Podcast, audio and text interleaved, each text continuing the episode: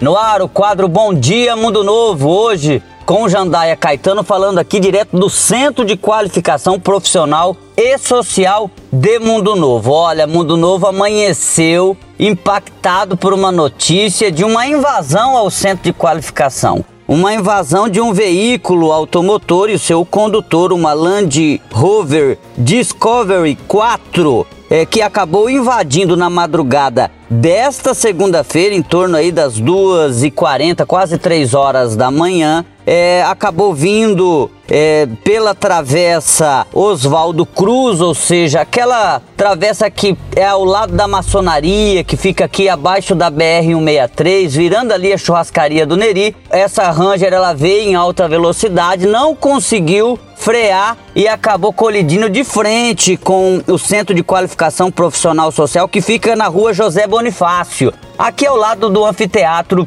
Dorcelina Folador. A Polícia Militar veio até o local após ser chamada pelo 190 e já conseguiu identificar o autor. Trata-se de um cidadão com o nome de Douglas, que tem 35 anos, e que acabou se evadindo do local. Ele responderá por duas situações: o artigo 305 do Código de Trânsito Brasileiro, que é afastar-se do local do acidente, e o 163 do Código Penal, que é dano ao patrimônio público. Cabe ao jurídico, é, se for o caso, é, entrar com uma ação para o reparo do, do, dano público, já que a estrutura aqui do centro de qualificação acabou sendo realmente é, bastante afetada. Inclusive o setor de engenharia, o seu Nelson Tatsuno, engenheiro, tá, está aqui neste momento agora analisando o local, o que, que pode ser feito aqui. Enfim, um dano grande ao patrimônio público foi nesta madrugada, mas só danos materiais, apesar que a gente não tem informação sobre o condutor do veículo que acabou se evadindo do local